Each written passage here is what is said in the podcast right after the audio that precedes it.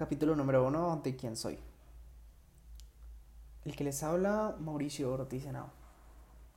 Historia número uno. Por título, Un militar naciente.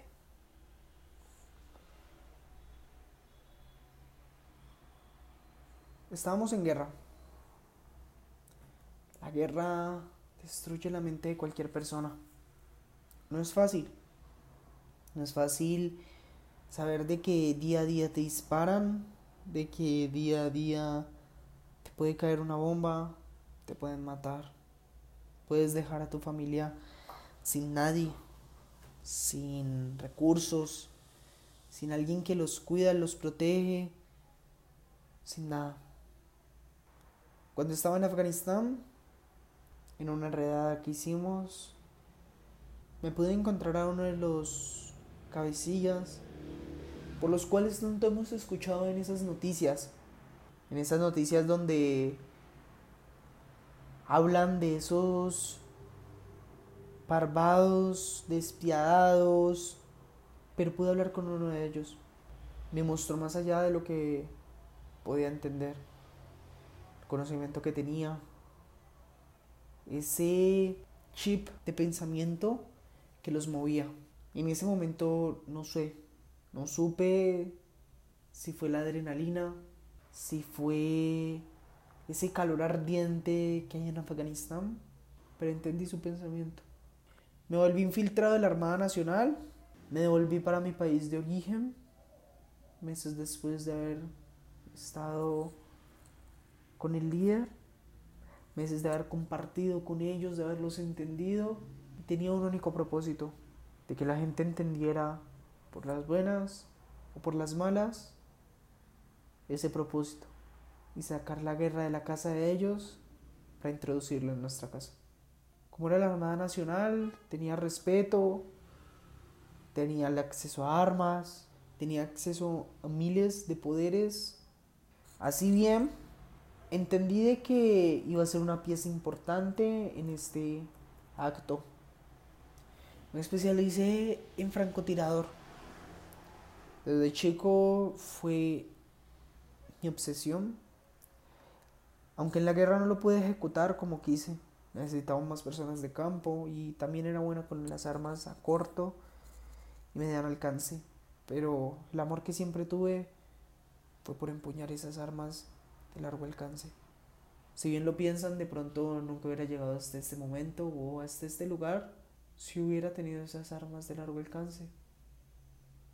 Si no hubiera estado en esa redada. Si mi capitán me hubiera dejado demostrar que yo era realmente un francotirador bueno, de pronto no estaríamos en esto. Es el 18 de septiembre del 2040. La guerra en Afganistán siguen, como se pueden dar cuenta.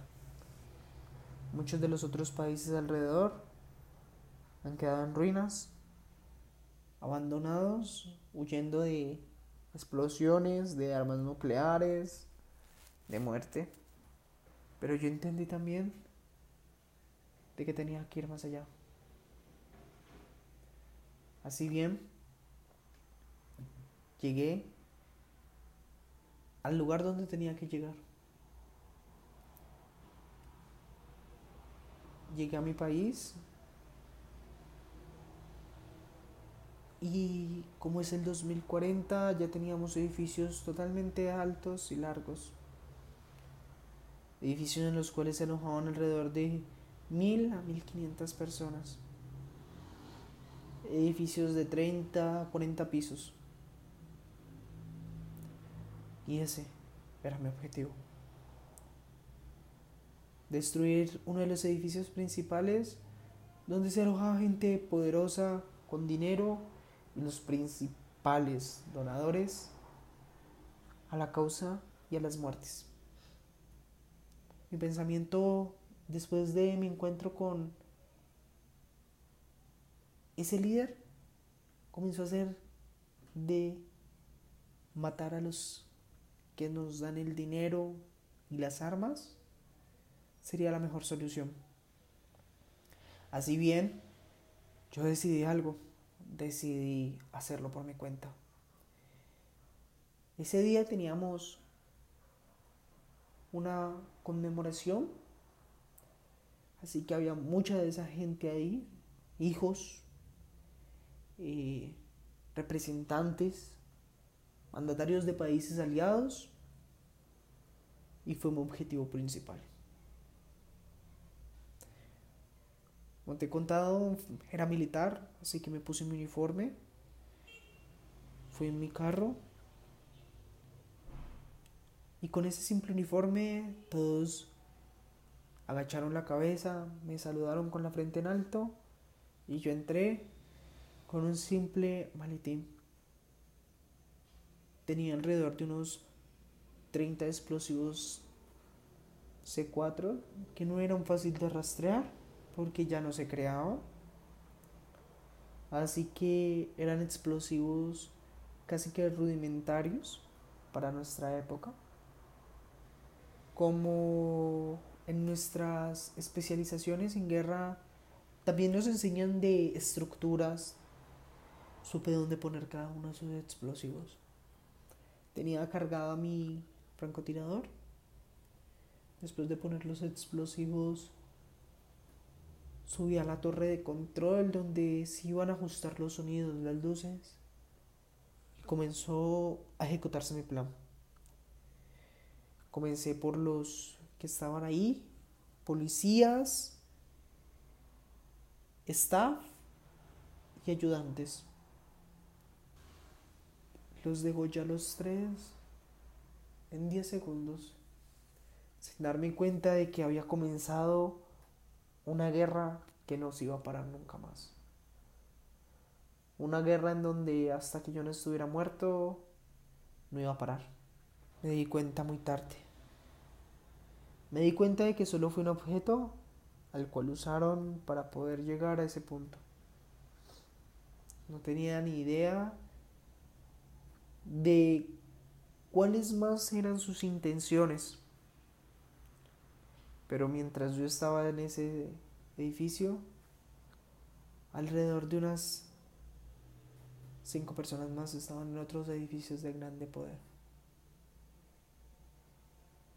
Donde de pronto los mandatarios que no quisieron ir a la reunión y enviaron a sus representantes se hospedaban, pero también donde había gente inocente, gente por la cual yo no quería seguir luchando, no quería seguir matando, no quería seguir tirando explosivos.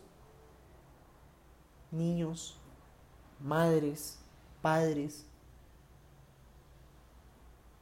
que estaban en el lugar, en el momento y en la hora incorrecta.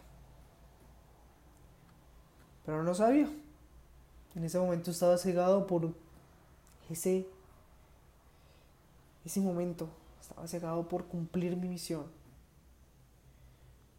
Saqué mi rifle, lo revisé, lo limpié por una tercera vez, revisé que la mira telescópica funcionara, le puse sus partes, lo cargué y comencé a revisar a cada uno de mis objetivos.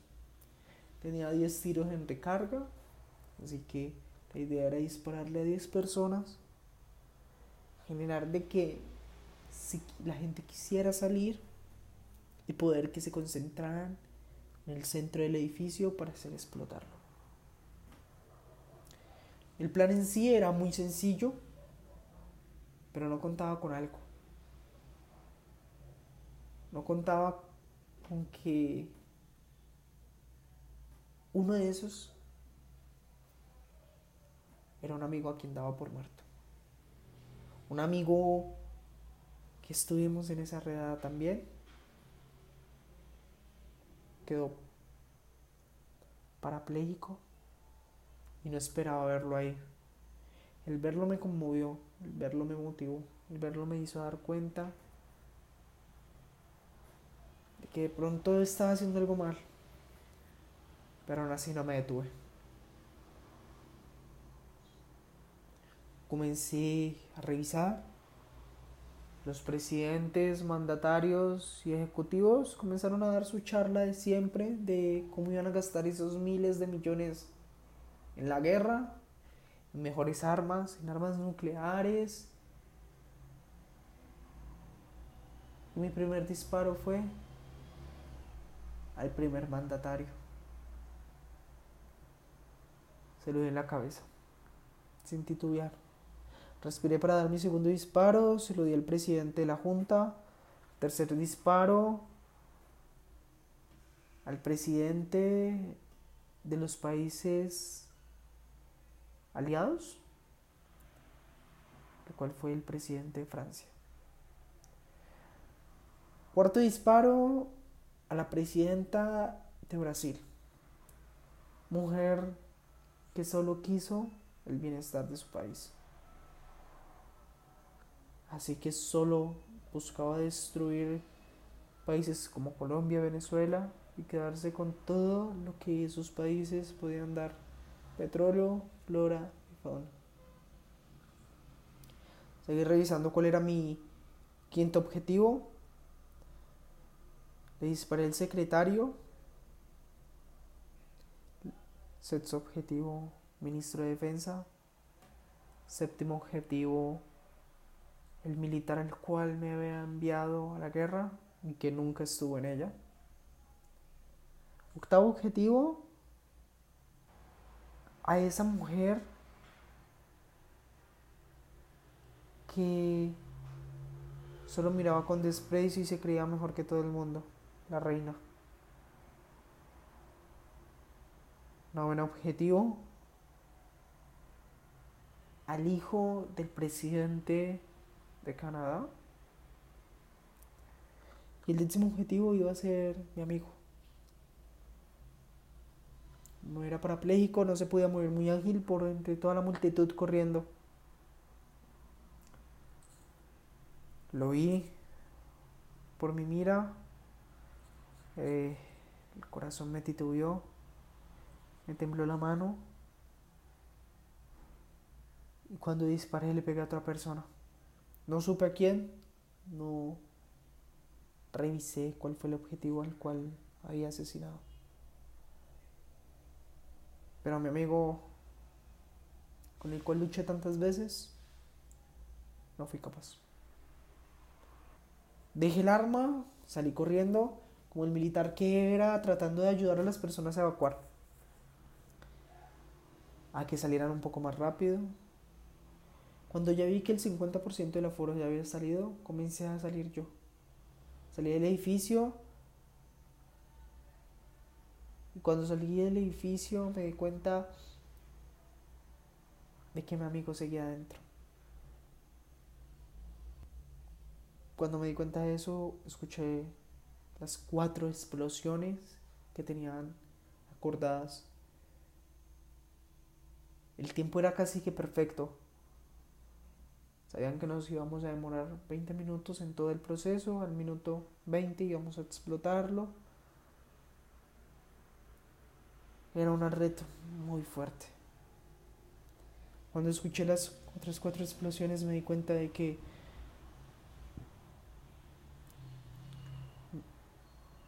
de que esto iba a ser una masacre total.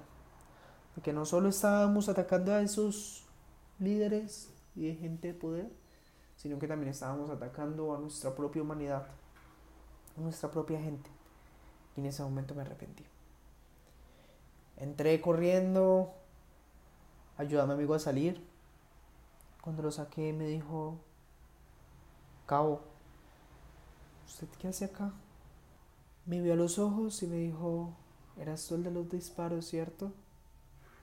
Con ojos entre lágrimas y le hice una afirmativa con la cabeza y le dije,